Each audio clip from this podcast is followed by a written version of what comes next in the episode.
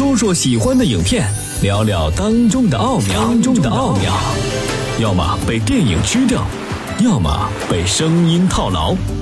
谈谈电影，谈谈电影，喝喝茶，喝喝茶。八九八，谈谈电影。这里是电影八九八潇湘电影广播，我是刘恰。您现在收听到的是八九八谈谈电影。今天呢，跟您谈的这部电影啊，都是大咖。怎么说呢？周迅有灵气吧？张涵予铁铮铮的纯爷们儿，李冰冰气质美女。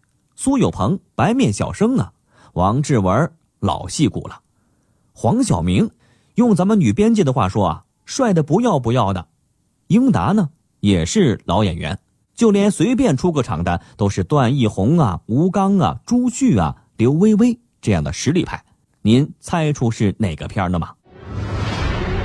这他妈什么地方啊？潜伏在司令部窃取情报的老鬼就在你们之中。你把外面给锁上了。这就让穿好衣服，跟我走。我那谁的黑点都有，包括你的。其实啊，这部电影就是二零零九年上映的《风声》。您可能就会问了，咱们谈谈电影是要带领大伙儿解析好片、读懂电影的，为什么要说这个片子呢？您看，《霸王别姬》《活着》。阳光灿烂的日子，哪一部不是经典力作，引领着电影界的高度？而这部算不上完美的商业片有什么特别吗？其实不然，可以这么说啊，国产电影真正意义上商业片的开始，应该是打这部电影而来的。而从零六年的《疯狂的石头》开始，商业片才刚刚开始显露它的特质。声波警报器怎么样？居高临下，尽在把握。这个叫叫啥子？这叫知己知彼，百战不败。大哥，那叫百战百胜，一个意思。后来的《疯狂的赛车》《非诚勿扰》《非常完美》这几部作品啊，都特别棒，但也最多都只能说啊，国产片在类型片的某个角度取得了一定的突破和成绩，而真正能被看作是中国商业类型片新浪潮。开篇代表作品的，也就是这部谍战献礼片《风声》了。这部国产谍战悬疑片当然还不能称为完美之作，但是瑕不掩瑜啊，影片各方面基本上都达到了能给八十分以上的水准。影片的发力最终呈现出整体的高质量，比最近几年内地各种打着商业类型片旗号的各类国产电影的整体水平高出了一大截呀。或者换句话说，《风声》啊，应当是那几年国产商业类型片的最高水准。日本人回忆的消息是假的，干脆全部都打响，宁可杀错。那请你解释一下，为什么你的笔记和老鬼的笔记这么像？你想栽赃我？你别这么拼了。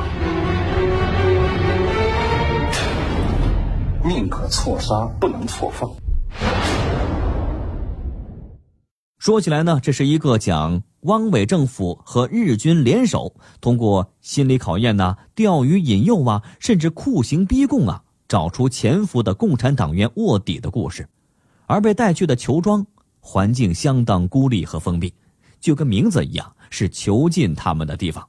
如果啊，导演的手法稍微处理不好。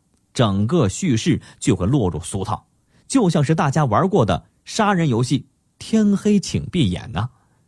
但是《风声》里引导观众关注的是这场群戏当中的几个角色，着眼于几个人物的情感世界。相信这是《风声》能够在国内最终取得商业上成功的最重要的原因之一。哎，而且《风声》啊，将国产谍战片这个类型第一次亮相大银幕，就定了一个高标准的制作水平，这对后来的同类型片子就打下了一个基础。怎么着也不能比这个差吧？所以后来的呀，必须要足够努力，不然呢，拿不出手嘛。这就像为什么品质欠奉的《大内密探零零狗》票房再高，咱们也无法把它作为喜剧类型的标杆的原因。从这一点上讲啊，《风声》也堪当是国产类型片的标杆之作。不过话说回来，《风声》这部电影最显眼的优点就是演技这块这个片中啊，甚至连一个门口看电话的龙套演员都表现的恰到好处。其他几个主要角色的精彩表演，我看绝对可以让《风声》拿一个集体表演奖。苏有朋。应该是里面演技突破最大的一个，也是他在表演方面备受肯定的一个转折点。之前我们知道苏有朋是当年火遍全国的小虎队组合，还有《还珠格格》里面的五阿哥，印象中啊就是一个偶像派演员。把你的心，我的心串一串，串一株幸运草，串一个同心圆。让所有期待未来的呼唤，趁青春做个伴。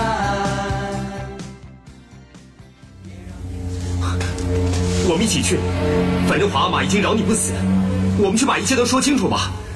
等等。可是，在风声里啊，他饰演的白小年是个同性恋，有着浓厚的悲剧色彩。在那个残忍的环境下，可怜的小白呀，本来是个白嫩的小青年儿。却第一个被整惨死在浑浊的污水中，前一天还磨着指甲唱着小曲儿，突然就变成了一具遍体鳞伤的尸体。看看，吃点什么？这么丰盛，吃得上路饭吗？更残忍的是，罩着小白的张司令，却在生死关头选择保全自己，把小白往死里抽啊！小白都被折磨的不成人形了，惨惨的趴在池边恳求张司令，却换来一顿毒打。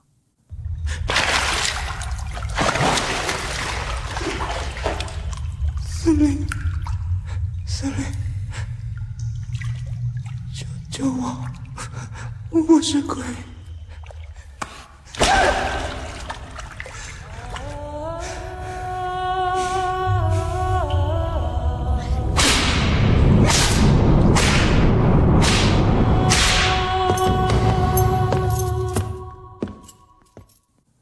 苏有朋将白小年这个人物演绎的入木三分，比如小白身上的女性特征，胆小懦弱的性格，没想到原本皱着眉头干叹气的五阿哥，竟然也能够操纵起难度颇大的风骚男小白角色。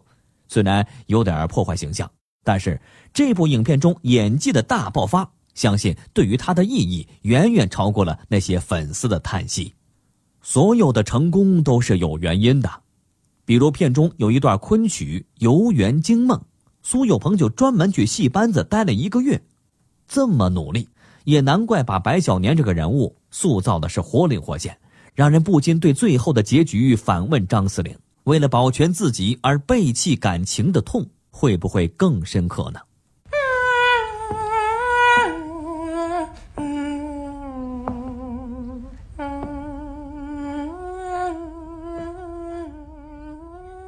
这个故事啊，演技迸发的除了苏有朋，特别要提一下黄晓明，给人印象是最为深刻。他所饰演的日本人和苏有朋所饰演的风骚男，我看都称得上是这部影片最大的惊喜，也是导演最见功力的地方。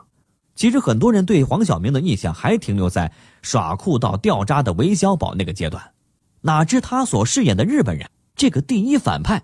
竟然神似达到了出乎意料的程度，恐怕不认识黄晓明的都以为这就是日本演员所饰演的角色。花瓶这个印象似乎从这里开始被黄晓明摆脱了，成为一个既帅气又能演的实力派。我说过，我有能力保护你和你的家人。我的意思是，我也有能力。伤害你和你的家人，我们不妨再推敲一遍。嗯，李宁又应该可以排除。我仔细的查过他，他想的都是刘林中。老鬼不可能这么随性，这么脆弱。老金呢？他递盘子的时候瞪了那老头一眼。你得反过来想。金生火，心中无鬼。有人向前收盘子，彼此眼神交汇，这只是说明有陌生人靠近时，他自然会有所反应。如果不反应，反倒是刻意回避，想躲对方的目光。再说张涵予一如既往的走着硬汉路线，尽管没有很大的突破，但是把人物刻画的十分的精准。他所饰演的吴志国吴大队，也是占据着重要戏份，隐藏的老枪身份，给这一出抓老鬼的戏增添了看点。